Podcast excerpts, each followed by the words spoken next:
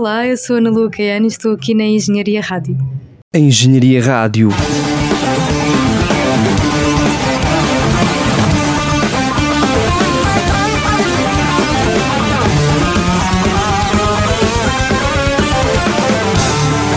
Reportagem Na passada sexta-feira, dia 19 de maio, a Engenharia Rádio esteve nos maus hábitos para assistir ao primeiro concerto a solo de Ana Lua Caiano na cidade do Porto. Corrida eu não morro, mas a cabeça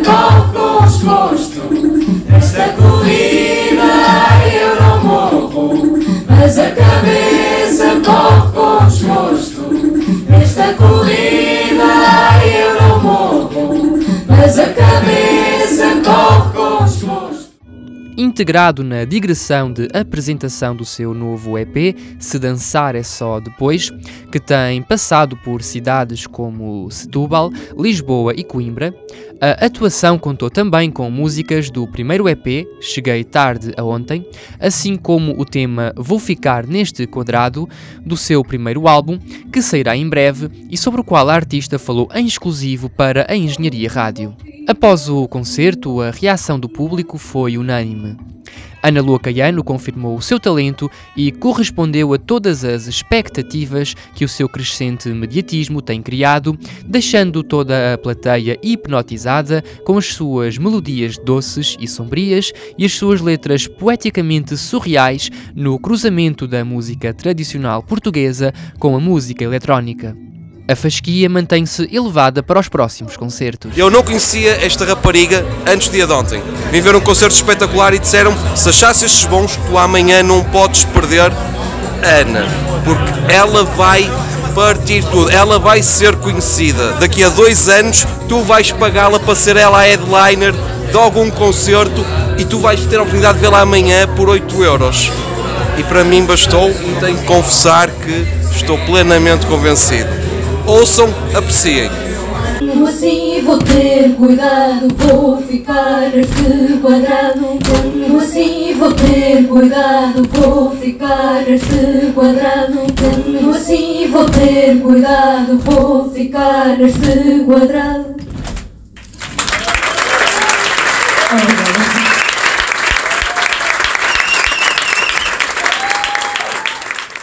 No final, a artista concedeu-nos uma entrevista na qual nos contou um pouco do seu percurso, do seu processo criativo e das suas influências musicais e literárias. Olá, boa noite. Estamos aqui com a Ana Lua Caiano, artista revelação, uh, pelo menos a sol, não é? Uh, então, a primeira pergunta que gostava de te colocar é a seguinte.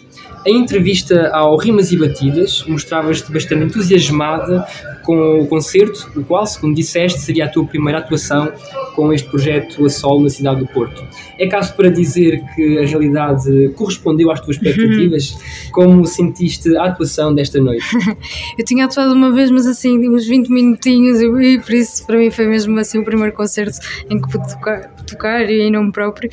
E foi, foi incrível, estava super entusiasmada por vir aqui já há imenso tempo e a poder apresentar as músicas todas e fiquei mesmo contente por haver pessoas que, sa- que sabiam as letras por, e por toda a reação, fiquei muito feliz. Exato. Uh, percorrendo alguns títulos uh, dos nossos jornais e revistas, encontramos uh, algo como Chega o tempo de Ana Lua Caiano. Ana Lua Caiano did it again. Um perfeito exemplo do que significa fazer música portuguesa em 2023. Ou A Estrela em Ascensão. Como é que estás a lidar com este crescente mediatismo, com a fama? Um, costumas pesquisar títulos de notícias so- sobre ti para também teres uma percepção de como é que estás a ser recebida em termos da tua música? Eh, Eu tento me distanciar-me um bocadinho disso porque, pronto, e concentrar-me no meu trabalho porque tenho medo que isso depois comece a interferir com, com a forma de eu fazer música ou, ou que possa interferir de alguma forma nessa parte mais criativa. Portanto, tento sempre, apesar de saber, porque muitas vezes identificam-me e, e me enviam-me, eh, tento manter uma certa distância e ficar com os pés no chão e continuar a fazer as coisas como faço, pronto, porque, porque é isso. Agora há algum mediatismo, mas depois daqui a uns tempos já não vai haver, portanto, acho que é continuar a fazer as coisas como sempre fiz e, e pronto, esperar que as pessoas continuem a ouvir. Claro. Eh, então, toda esta concepção estética do teu trabalho, que vai desde as letras às melodias, a, a concepção cênica dos videoclipes até a atuação em palco, confe- conferem à tua arte um profundo caráter de autenticidade que é raro no panorama musical português. Pelo menos eu considero que sim. Como é que consideras que esta autenticidade é uma parte importante do teu trabalho artístico? Ou seja, não, não, eh, não é preciso ou não basta apenas saber cantar bem ou tocar bem um instrumento, mas é preciso criar eh, esta parte, esta parte eh, da originalidade, da criar a persona em palco. Achas que isto é algo relevante para ti? eu, quando comecei o projeto, eu não pensei.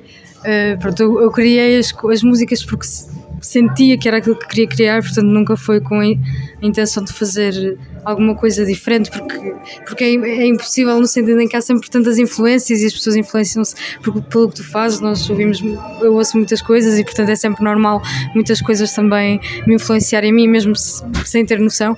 Portanto, acho que é difícil. A criação parte sempre de, de ouvir outras coisas e é como um, um escritor convém ler livros para escrever. Um artista também, também ouve muita música para conseguir fazer música.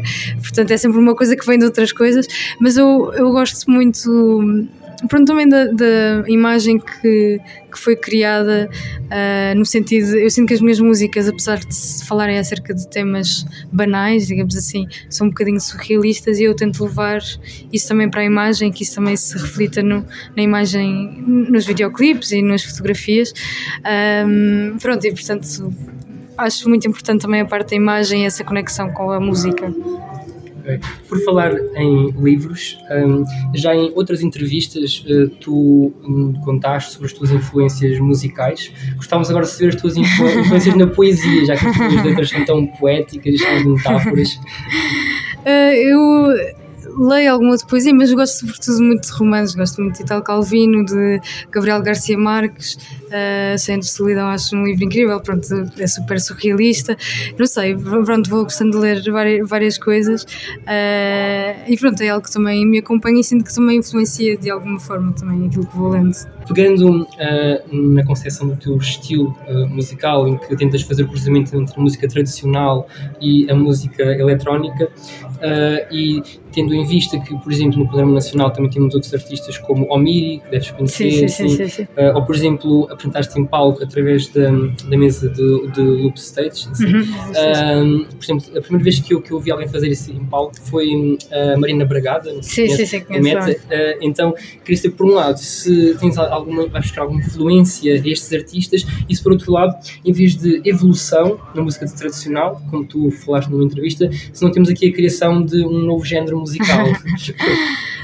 É, assim, Eu acho que tudo tudo que eu já conhecia por acaso a Marina Bragada, já tinha visto umas coisas dela. O Omiri por acaso conheci mais tarde, quando já tinha feito as músicas.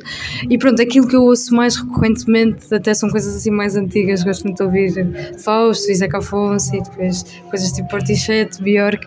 Então gosto muito desses álbuns, mas claro, também vou acompanhando o panorama musical português e, e é giro ver-vos. O Noiser também faz coisas com o Loop Station. Eu julgo que até é uma, não sei se é igual, mas acho que é o Metamito também faz. E é, é giro ver eh, pessoas a fazerem isso. E, e claro que quando, quando eu via pessoas a tocar a solo, achava que era uma coisa super interessante. Eu nunca tinha pensado tocar a solo, ah, depois acabou por acontecer e, e pronto, foi uma experiência muito gira. E, e gosto também muito de ver como é que as outras pessoas tocam a solo, porque é sempre bastante diferente o modo como as pessoas pegam na loop station ou, numa, ou na guitarra ou no que for para tocar sozinho. Queres também adiantar-nos alguma novidade sobre o teu primeiro álbum? Aqui rádio. As músicas ah, já as fiz também há algum tempo, em 2020. Foram mesmo músicas compostas na, na pandemia e um bocadinho sobre a pandemia. Portanto, sinto que vai ser assim um, um, um, um álbum um bocadinho especial porque, porque reflete muito sobre esse período e as letras podem ser, ser interpretadas com, com outros olhos e noutros, com outro olhar e não propriamente com o olhar da pandemia, mas para mim foi uma coisa importante durante a pandemia e escrevi muitas músicas durante a pandemia, mas estas eram mais sobre, sobre esse contexto e, e tudo o que acontecia. Portanto, era um álbum que eu queria já lançar há muito tempo e achei que, que não, não os podia simplesmente esquecer. Acho que é um testemunho engraçado daquilo que aconteceu e, e portanto vai ser um bocadinho sobre isto. já desvendando aqui. Boa, muito obrigado por esta novidade exclusiva. uh, por fim, perguntar então, amanhã vais ter um concerto em Vigo, Sim, né, na sim, sim, sim, Galiza. sim. Uh, quais é são as tuas expectativas no mais tocar além fronteiras para uma comunidade que culturalmente é tão, tem tantas afinidades com a nossa? Sim, estou super entusiasmada, não sei, não sei como é que vai ser. Já tinha tocado em Espanha, em Mérida, mas, mas pronto, aqui tem outra conexão com Portugal, existe mesmo uma proximidade gigante e, e, portanto estou super curiosa por ver como é que.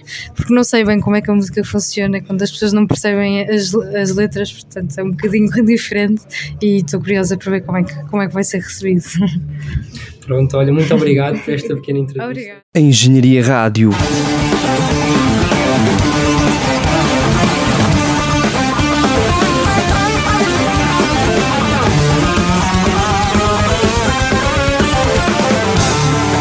Reportagem. Pronto, Tá bom? fechamos então.